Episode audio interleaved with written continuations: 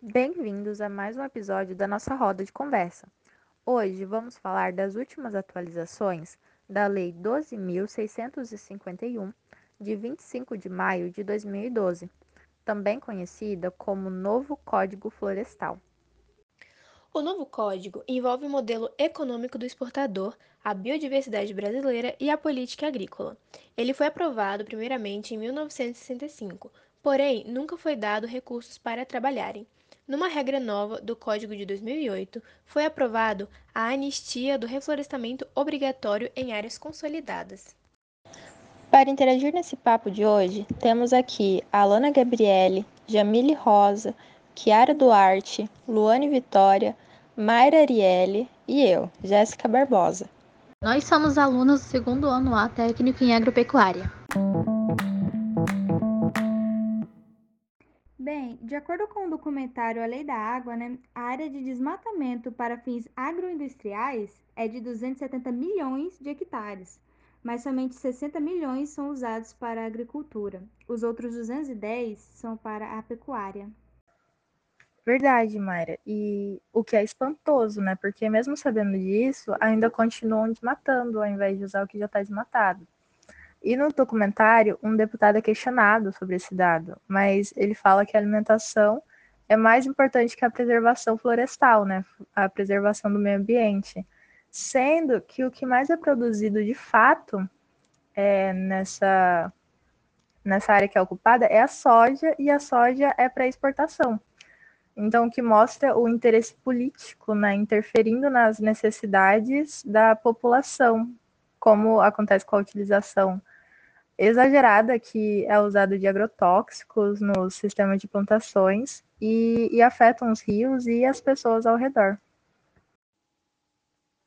Sobre essa questão do total de áreas destinadas à pecuária e o total de áreas destinadas à produção de alimentos, que foi relatado no documentário A Lei da Água, uma sugestão que eu vi e achei muito interessante foi uma ideia sobre investir em tecnologias, métodos ou técnicas que ajudariam os produtores, mas que teriam o mesmo lucro, porém seria uma produção em uma área menor. Ou seja, como exemplo, um grande produtor de pecuária é, faria um pequeno investimento em alguma tecnologia, técnica ou método que ajudaria no seu confinamento, como exemplo, é, colocando o um número maior de bovinos em uma área e essa tecnologia que ele adquire, o método, é, teria a mesma produção normalmente, ajudaria nessa mesma produção, porém com menos área. E essas áreas que sobrassem, entre aspas, é, ela poderia ceder para produção, ela poderia ser cedida para a produção de alimentos, em que esse mesmo produtor, ele podia ser o agricultor, como exemplo. Além do problema citado pela Mayra, nós pesquisamos e vimos que já foi planejado vários projetos de leis onde implicam que 80% deve ser deixado da floresta amazônica. Porém, também já foi constatado que menos de 1% das multas ambientais são pagas, e dessa porcentagem são de pequenas empresas. Então, em conjunto, primeiramente nós pensamos na criação de um novo artigo para a Lei 12.651, mas depois tivemos a ideia de um conselho de advogados, onde os mesmos iriam atrás dos grandes produtores para que essas multas sejam devidamente pagas, e assim, com esse dinheiro, iniciariam um projeto de reflorestamento, onde poderia ser trabalhado em conjunto com várias instituições. Um dos pontos criticados no documentário estão entre ele anistia para os produtores que devastam floresta, a fusão da área de preservação, as reservas legais, a redução das áreas de proteção em margens e rios e a desproteção das nascentes. Pegando seu gancho, Luane, eu não entendi como que eles tomaram essa decisão de reduzir as áreas né, de reserva legal e as APPs, áreas de preservação permanente, nas áreas dos rios e ao redor das nascentes, porque com a diminuição né, para somente de 5 a 100 metros que eles colocaram na lei de 2012, nas margens dos rios, né, em cada margem, mas tomando do ponto mais alto da margem e também do tamanho do imóvel, daí esse rio fica muito desprotegido, porque né, fica com falta de barreira das florestas, porque é muito pequeno ah, nessa largura das florestas, então deixa vários poluentes e agrotóxicos entrarem na água e contaminando ela. Então, e também fica muito desfavorecida aquela, aquela fixação né, das raízes na, nas margens do rio. Então, entra mais, a, mais terra nos rios, favorecendo o assoreamento. É, então, assim, e também tomando da parte mais alta, é muito mais fácil de ter enchente, porque na lei de 65, eles tomavam da parte mais baixa dessa margem e de 30 a 500 metros da margem do rio, né, dependendo do tamanho do rio, né, da largura do rio. Então, assim, é, prevenia aquela, protegia aquela área de enchente, né, de alagamento mesmo, a várzea. E então diminuía as chances, né, de ter enchente. Mas com, mas tomando da área mais alta, aí fica muito difícil de conter as enchentes. E também da proteção das nascentes, antes era 50 metros ao redor. Agora ficou só 15 metros ao redor de vegetação. Então, assim, as águas têm até testemunhos né, de produtores que as águas ficaram mais, mais escuras, né? Mais não tão cristalinas como eram. Então, assim, isso prejudica muito, né? Então, acabou claramente com mais coisas ruins do que ganhos, até para o próprio produtor. Sobre essa questão da área ao redor da nascente de mata nativa, eu acho muito válido sim que seja uma metragem maior, sejam 50, 60 metros, porque pensando do lado do produtor, principalmente dos pequenos produtores, eles poderiam usar essa água do rio, da nascente, para fazer uma irrigação. Porque muitos produtores, eles não conseguem fazer um investimento de um sistema de irrigação avançado, com tecnologias avançadas. Então, seria muito proveitoso o produtor ter uma área de preservação, porque além de utilizar nascentes nessa área, eles também poderiam se aproveitar das dos agentes polinizadores que vivem na floresta, como exemplo as abelhas, que nas épocas de floração saem da floresta e vão para a lavoura, como por exemplo de milho, de soja, que precisa desses agentes polinizadores para avançar nos seus estágios. E também alguns animais da floresta, eles podem atuar como atuar no combate contra as pragas da lavoura. Então, isso seria muito proveitoso para o produtor ter essa área de preservação e ser conscientizado de ter essa área, porque ele teria ganhos, mas muitas das vezes a floresta é vista como um inimigo do produtor, porque vai tirar essa área dele, que ele poderia fazer, continuar com a sua lavoura ou fazer uma, uma coisa que, segundo eles, daria mais lucro, mas na verdade é a floresta, a área de preservação poderia dar um lucro maior para eles se tivesse, né? Porque muitos não têm. E no documentário eu vi é, comentários muito importantes que falaram assim que eles não deixavam de jeito nenhum de ter essa área de preservação. Eles queriam ter essa área de preservação porque sabia que poderia ter grandes proveitos para eles. Eu concordo com a Alana. E uma solução para o problema da agroindústria é a agrofloresta. E o objetivo da agrofloresta é realizar um plantio de árvores com culturas agrícolas que possibilita a produção de alimentos ou também de produtos florestais. Isso enquanto muitos serviços ambientais são feitos. E além disso, a agrofloresta elas fornecem muitos benefícios ao solo e também ao meio ambiente. Voltando sobre a anistia, aprovada em 2008, fala que as áreas totalmente desmatadas, com menos de quatro módulos fiscais, não têm obrigatoriedade de reflorestar. Isso é muito preocupante, porque é dever do Estado restaurar os processos ecológicos fundamentais. E essa vegetação. Ah, mas tá, somente as propriedades com menos de quatro módulos fiscais, né? Não deve ser muito, né? Você pode pensar. Mas aí que se engana, porque essas áreas representam mais de 90% de todas as propriedades brasileiras. Então, somente uma área mínima, né, 10%, terá que reflorestar.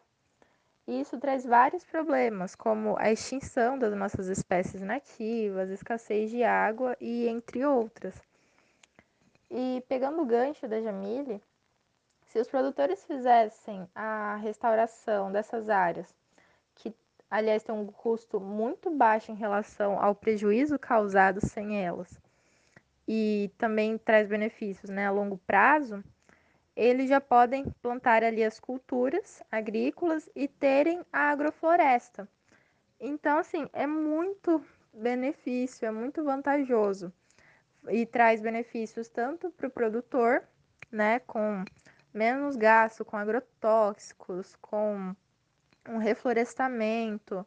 Nativa que foi tirada dali é totalmente fundamental, entra como um processo ecológico fundamental quanto para a natureza, né? Que as espécies nativas podem voltar ao seu habitat. Então, a agrofloresta, né, a restauração dessa floresta desmatada, dessa área desmatada, é uma outra solução que podemos ter para esse problema né, da anistia. E assim como a Alana falou, alguns agricultores já não querem né, desmatar, deixar sem reflorestar aquela área. Então, ele já tem consciência, né? Então, o que falta é os, o resto dos produtores terem essa consciência da importância da floresta para a natureza, para a produção dele também. E tem ONGs já, tem organizações que fazem a restauração florestal. E ela é muito simples, né? E de baixo custo. Pode ser feita de duas maneiras. A primeira é se a área é, desmatada, a partir de análise que eles fizerem, conter uma alta taxa de regeneração natural, que é geralmente em áreas com um sistema de produção, né, de plantio, pouco tecnificado. Então essa área ela só pode ser isolada e conduzir, né, fazer a observação da regeneração que ela acontece sozinha. Mas naquelas áreas com o sistema de plantio, né, o sistema de produção mais tecnificado, elas geralmente têm uma baixa taxa de regeneração natural, né? Então nessas é, tem que se fazer a cobertura artificial com mudas ou sementes, né? Fazer o plantio ali de mudas e sementes e, e a condução, junto com adubo verde, para ter um enriquecimento daquela área, né? Fazer um, recobri um recobrimento, diminuir a, as plantas daninhas e restaurar aquela, aquela área. Daí o crescimento final dessa área, tanto da, do primeiro jeito como do segundo, pode ser somente para constar né, restauração florestal, ou também pode ser feito para uso econômico, né? Pode plantar ali no meio, é, voltando na ideia da agrofloresta. Agora eu quero trazer uma notícia para vocês que eu achei bem interessante retratar sobre os efeitos causados por esse desmatamento. A notícia é do jornal da USP de 2017 e nela Paulo Artacho fala sobre um artigo que publicou comentando um dos estudos de pesquisadores americanos que analisaram 20 anos de dados de chuva da região de Rondônia, visto que 50% da floresta já tinha sido desmatada. O estudo fala sobre a vinda da chuva, que ao invés de chover no início da área desmatada, ela chove mais pelo final, porque a falta de vegetação enfraquece a turbulência atmosférica. É tipo uma troca de ar quente e frio. O artigo fala sobre o efeito disso, como na ciclagem do carbono. Se diminuir a chuva, diminui a ficção de carbono, aumenta a mortalidade das árvores, o que aumenta a emissão de carbono pela floresta. Isso, além de contribuir para o efeito estufa, ainda afeta de, cerca, de certa forma as plantações agrícolas, já que vão gastar mais com a irrigação e o controle da umidade.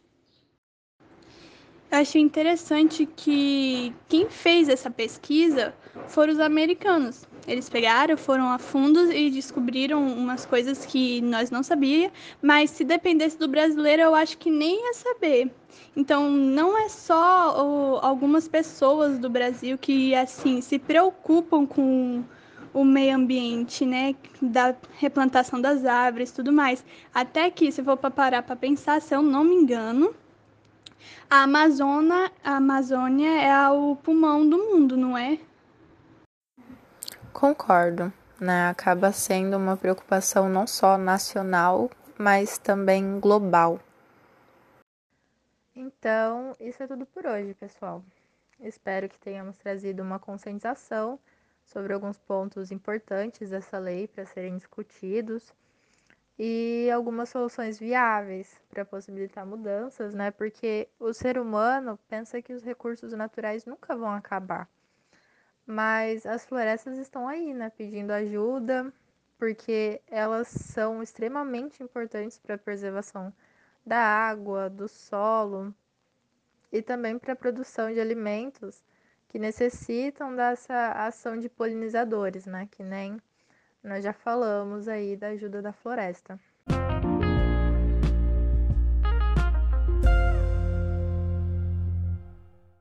Hi, my name is Mayra Rielli. The recipe I chose is the pink tapioca, a healthy meal, preferably for breakfast, being an important meal time to start the day well and with energy. Tapioca is started from cassava and preparation in form. It is a very popular food throughout Brazil, especially in Northeast and North. In 2006, it was considered intangible cultural heritage by the council the, um, for the preservation of the historic site of Olinda. Let's go to the ingredients for the doce. 1 beet, 500 grams of tapioca starch, 215 milliliters of water, and salt to taste.